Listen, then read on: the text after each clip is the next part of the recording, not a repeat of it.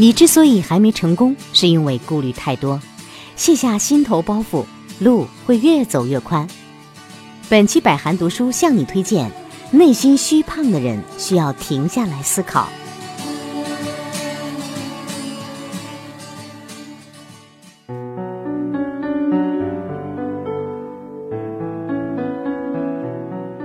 有句话曾经非常流行：你必须非常努力，才能看起来毫不费力。在这个迫切需要励志口号的时代，它和许多红极一时的金句一样，无坚不摧，毋庸置疑，煽动力十足。我身边一定都有这样的人，他们的形象永远得体光鲜，脸上的表情永远淡定自若，做起事来永远有条不紊，举重若轻。稳居在行业顶尖位置，看起来是那么理所当然。对于他们，我们除了从心底羡慕、嫉妒、恨外，往往还情绪复杂地认为，那一切都是因为命运垂青贵人相助得来。不可否认，的确有这样的幸运儿，但如果将所有人的成功都归结于此，就有点自欺欺人了。我们渴望光鲜与成功，却忘了要付出什么。就像蔡康永先生说的那样。有时我们说“我好想要这个那个”的时候，我们通常少讲了几个字。我们的意思是我好想什么都不做，就得到这个那个，是不是就如我们的心态？我们渴望的外表一定是十年如一日坚持锻炼、健康饮食换来的。我们渴望的成就，同样不知经过了多少次跌倒爬起、血泪打击。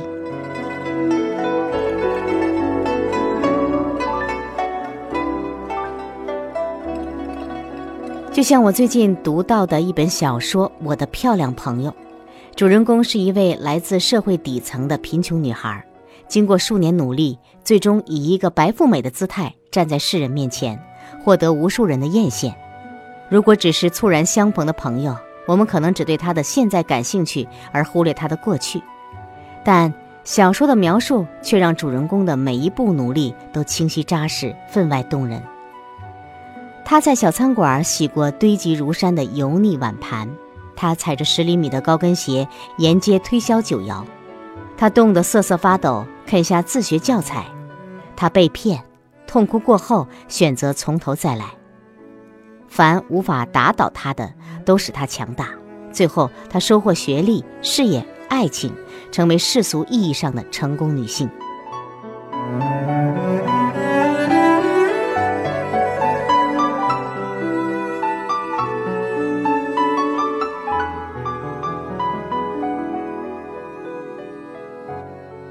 英国有一部纪录片，跟踪拍摄了五十个不同阶层家庭孩子的人生轨迹。除了许多有趣的记录与对比外，片中还有这样一个细节：中产和富裕人群的孩子，五十岁依然能保持较好的身材与容貌；而社会下层人的孩子，五十岁大多秃顶或者肥胖或者大肚子，而他们的太太也大多臃肿不堪。有篇文章这样评论。人人都只看到了他们与生俱来的优越的家庭教育资源和社会环境，除了更好的生活品质和生活习惯，其实，在体型的背后，更是他们的家庭赋予的某种自律自强的精神。我们看到的只是身材，然而身材的背后映射的是更多内容。因此，我们对那些能常年保持自己体型的人，那些坚持不懈朝着自己目标奋进的人，由衷地表达自己的敬意。在背后，他们的付出或许是我们所不能设想。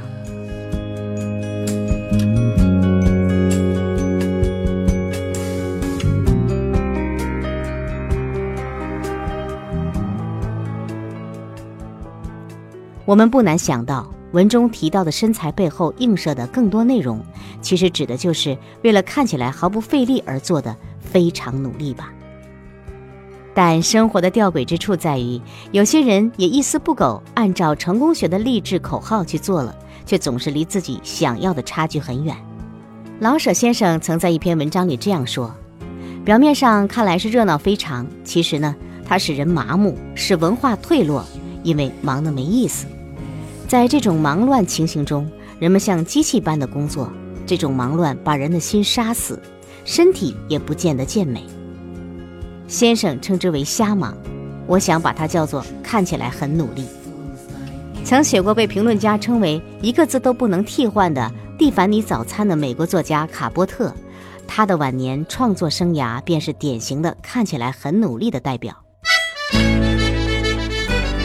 他举办盛大的化妆舞会，与各界名流碰头并采访他们，在电视上频频露脸，不停地透露自己的写作计划与构思，并声称自己的所有社交活动只是为了一部巨著寻找素材与灵感。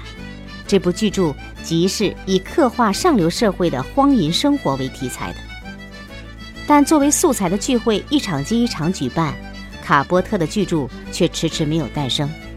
一直到1984年，59岁的他因为酗酒过度猝死在友人家中，这部作品依然只是胚胎状态。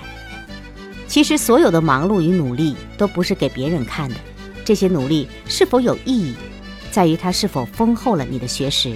加固了你的基础，转变成了你的能力。那些以忙碌为名行享受之时的努力，为了让自己良心不受谴责的努力，为了让别人点赞而秀的努力，为了自己看上去很努力的努力，到底有什么用呢？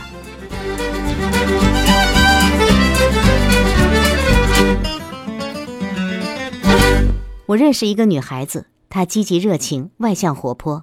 在大学里是身兼好几个社团职务的风云人物，组织起活动来可谓一呼百应。但身为法律专业的学生，毕业已经两年了，她的司法考试还是没有通过。她向我抱怨付出没有回报，说别人复习的她也复习了，别人做的真题她也一题不落的做了，怎么就是通过不了呢？后来我陪他复习了几天，认真观察了他学习的状态。终于明白了他的问题所在。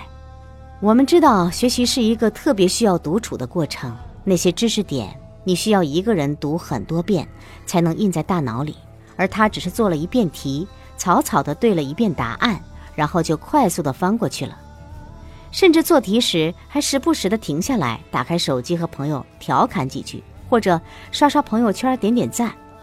至于做题时有什么收获？比如哪些题重复出现，自己又出错；哪些知识点自己掌握的模棱两可，做对题只是侥幸蒙的，他全然没有在意。做完题后，他似乎只是在心里自我暗示：“我这又做了一套题，多努力呀！”至于总结归纳、举一反三，便一概不管了。很多事儿骗别人容易，骗自己也很容易，可是骗这个世界的因果就有点难了。这也许正是他付出很多时间却难以如愿的原因。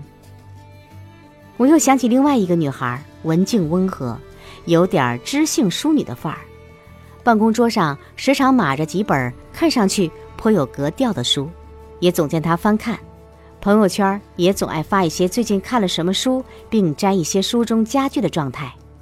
但相处下来，却觉得她言语无趣，脑子里空空如也。有时提到他说的某本书里的细节，他也表现得一头雾水，不像真的看过这本书的样子。渐渐的，我们都心知肚明了，还真有看书只看两句名句的。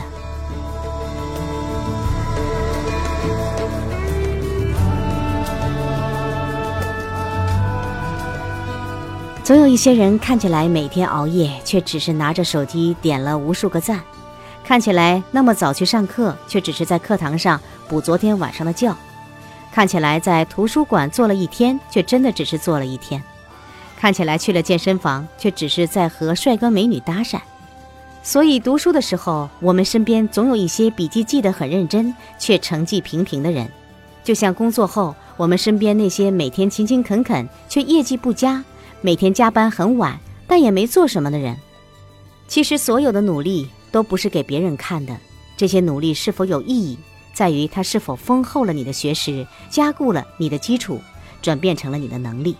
那些为了让自己良心不受谴责的努力，为了让别人点赞而秀的努力，为了自己看上去很努力的努力，到底有什么用呢？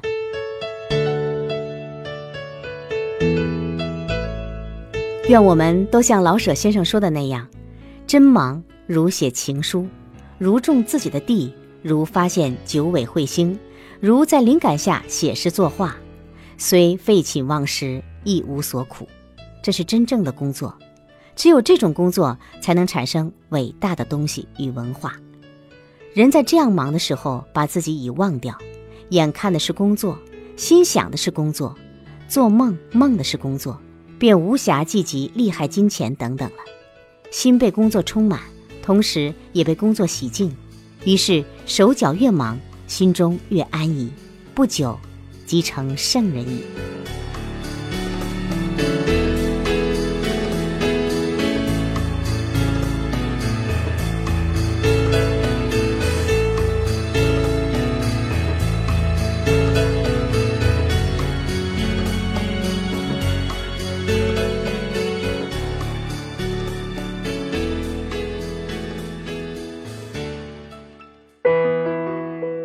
我读，你听，只为分享。百寒读书，好书有声音。